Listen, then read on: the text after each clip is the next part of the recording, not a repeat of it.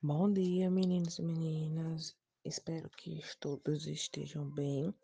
Vamos começar mais uma atividade hoje, segunda, no livro de Geografia, página 100. É, o conteúdo que a gente vai, vai trabalhar hoje vai dar um pouco de continuidade do que a gente viu no começo do ano. A gente vai falar sobre a população brasileira, não é? Temos aí uma, uma tela de Tarsila do Amaral, né, uma imagem Tarsila do Amaral, que tem como título Os Operários. E nela a gente vê vários, várias pessoas, não é? E como a tela, o nome da tela já diz, já nos ajuda, né? Eles são operários, são pessoas que estão trabalhando. Vemos aí vários rostos diferentes, né? Vários tipos de pessoas. E por trás, a gente vê o quê? É canos de fumaça, né? Como se fossem fábricas. Por isso, lembre que essas pessoas podem, podem ser operários. E a gente vê aqui pessoas de todos os tipos, não é? Tem pessoas brancas, tem pessoas negras, rosto fino, rosto largo, cabelo liso, cabelo cacheado, aparentemente homens, mulheres, tem pessoas de todos os tipos. E essa é nossa população. A nossa população ela é formada por pessoas de muitos jeitos diferentes, de origens diferentes, não é isso? A primeira questão da página 100, ele vem fazendo uma pergunta que diz assim: Em sua sala de aula, é possível observar pessoas com características tão diferentes quanto as mostradas na, na tela acima? Se a gente for imaginar, lembrar ou ver uma foto da turma da gente, vai ser rostos diferentes ou não? Todo mundo tem o mesmo rosto, todo mundo é igual, todo mundo é parecido ou todos são diferentes? Segunda questão diz: em sua opinião, quais são os povos que deram uma origem à população brasileira? Cite o nome de alguns deles. A gente já conversou bastante, não foi sobre isso em sala de aula. Quais são os povos que originaram, que se juntaram para formar a população? Veio gente de onde? Quem já morava aqui na terra da gente? Veio gente de outros lugares e já tinha outros habitantes aqui. É isso? Bem facilzinho essas duas questões. Vamos para a página 101. Na página 101, fala sobre as origens da população brasileira. É, a gente sabe, né, como diz aí, a população brasileira formou-se a partir do encontro de diferentes grupos humanos. Entre esses grupos, os principais foram os indígenas, os colonizadores portugueses, os africanos e alguns outros povos imigrantes europeus e asiáticos. Então, assim, a nossa população ela foi formada principalmente por esses grupos. Inicialmente, os indígenas, que eles já habitavam as nossas terras. Chegaram os colonizadores portugueses, né, as pessoas vindas de Portugal, e depois os africanos que os portugueses trouxeram para trabalhar, né, como escravos. Isso a gente já viu. E depois que os escravos negros não queriam mais trabalhar, não queriam ser escravizados, começaram a vir povos europeus e asiáticos. Para o quê? Para ajudar na mão de obra. Então, todas essas pessoas vieram de diversos lugares e povoaram a nossa, na nosso, nosso país. Com isso, a nossa população ficou essa mistura de povos. O primeiro povo que a gente vai estudar são os povos indígenas. É, quando os portugueses aqui chegaram por volta de 1500, diversos povos já habitavam essas terras. Esses povos, os indígenas, né, que era quem morava aqui antes da chegada dos portugueses, eles faziam o quê? Eles se dedicavam à pesca, à caça, à agricultura, mas cada um tinha uma organização social própria e muitos modos diferentes de vida e organização das aldeias. Então, assim, ele já tinha uma vida, hábitos, né? Ele caçava, pescava, ele tinha um contato com a natureza, tinha uma organização de vida diferente da, dos portugueses quando chegaram, não é? Aí, na, nessa, primeiro, nessa primeiro gráfico, tem aí, nessa primeira mapa, primeiro mapa, tem o um mapa do Brasil. E aí, tem a ocupação dos índios. É, o, o espaço em amarelo, quando tiver amarelo, são os índios tupis guaranis. É a tribo, eram as tribos tupi-guaranis. Na rosinha é a tribo G. No laranja é a tribo Aruaque. No verdinho claro é a tribo Cariba. No rosa, Cariri. No verde escuro é, é a tribo Pano. No lilás, claro, né? É Tucano. No vermelho, né, aparentemente, era a tribo Charuá, Charruá. E no roxo eram outros grupos. Então a gente vê assim que a distribuição do, das tribos indígenas, né? Eles habitavam todos os espaços do nosso país. Só que assim, após o contato com os, os europeus, né? Principalmente os portugueses, a população indígena começou a diminuir por diversos motivos. O que foi que fez destruir a população indígena? Foram as doenças, as mortes por briga e a escravização. escravização. Por quê? Os índios não estavam isolados. E os portugueses não, eles vinham de outros lugares e traziam consigo doenças. Os índios não tinham imunidade nenhuma e acabavam pegando essas doenças. Como não tinha remédio, não tinha vacina e o corpo não estava imune, eles acabavam morrendo. Então, muitos índios morreram por doenças trazidas pelos portugueses. Além disso, eles brigavam muito, por, porque eles não queriam se entregar, eles não queriam entregar seus povos, não queriam entregar suas terras, suas tribos, e acabavam em luta, em batalha com os portugueses. Além disso, também tem a escravização. Muitos trabalhavam, trabalhavam até morrer. Ou então, trabalhavam até, é, e como, quando não se recusavam a não trabalhar, a trabalhar, se recusavam a trabalhar, eram mortos. Então aí a gente vê é, quantidade de indígenas que tinha em 2015.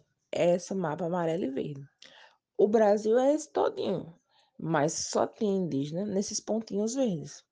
Nos pontos amarelos não tem mais. Então a gente vê a grande ocupação e a destruição dos povos indígenas, né, que foi muito grande. Hoje são pouquíssimos a população indígena, né? Pouquíssima.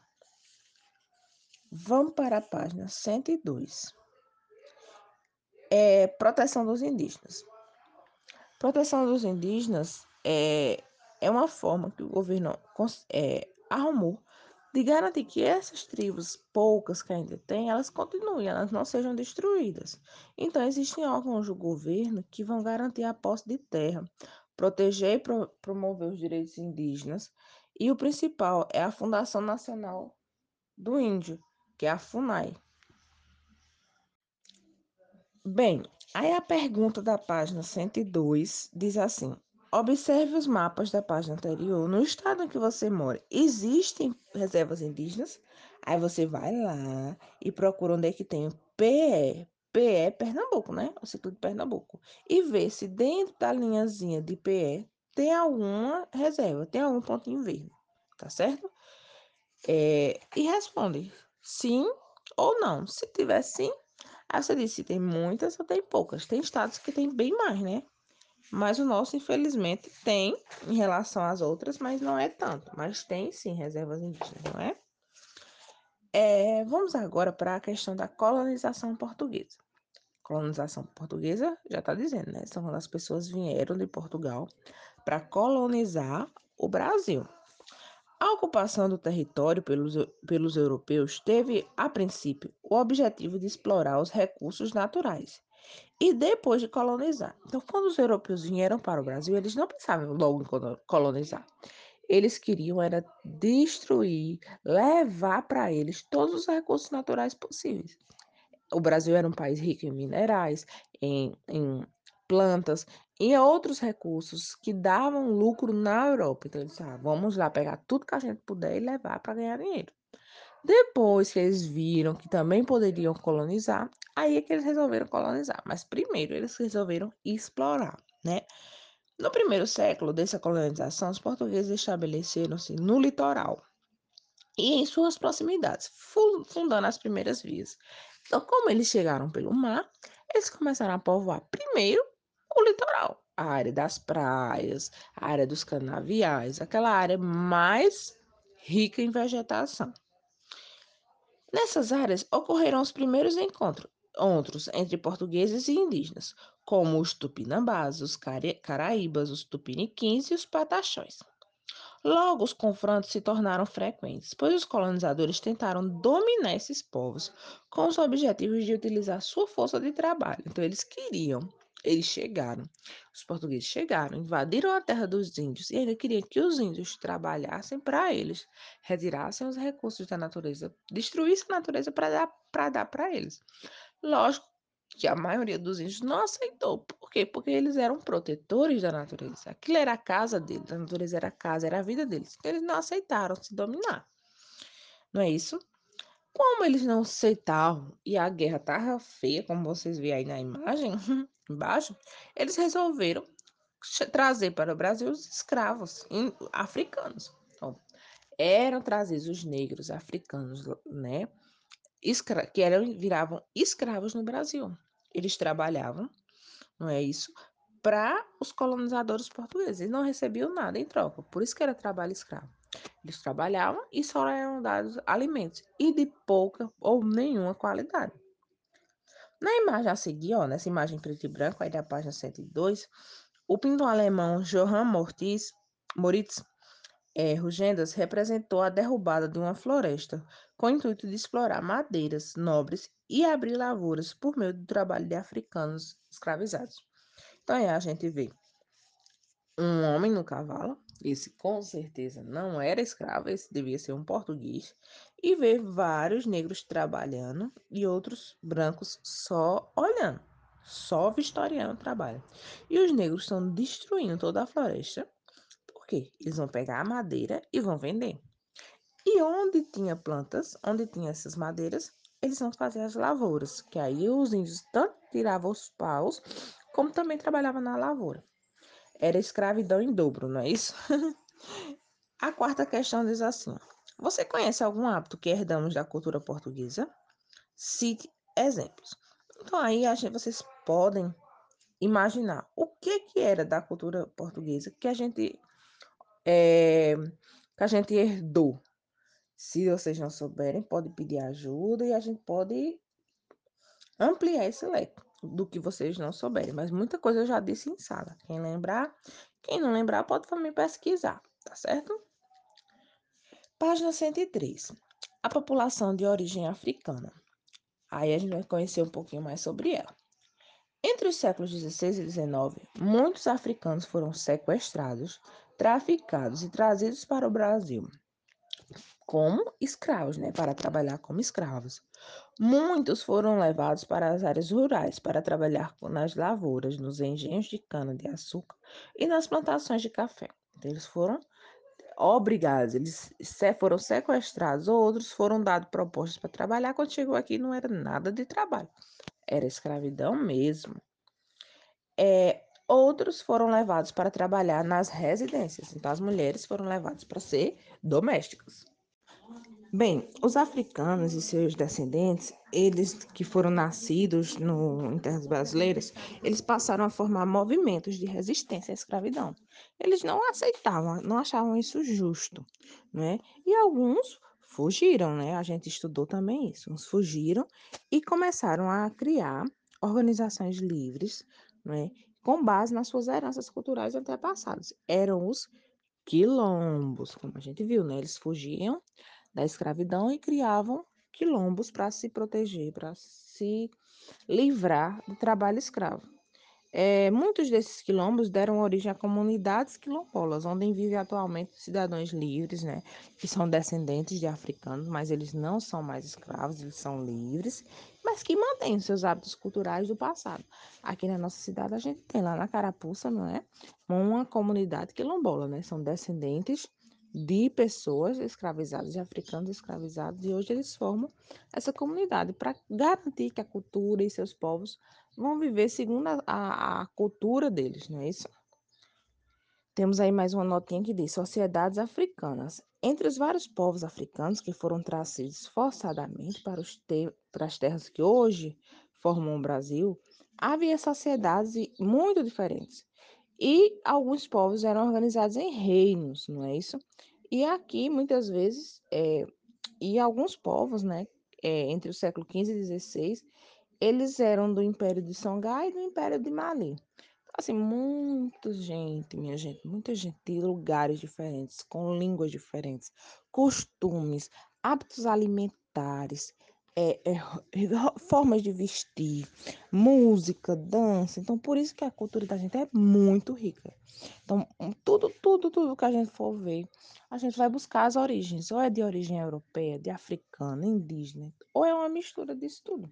Então, a nossa cultura é uma cultura muito, muito, muito rica em diversidade. Não é isto?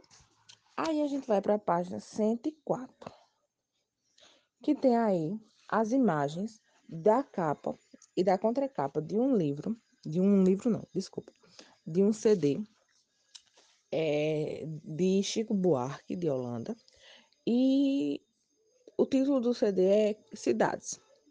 Nele você vê aparentemente a mesma pessoa, mas usaram recursos de computador né, para mudar um pouco a fisionomia, dando características diferentes.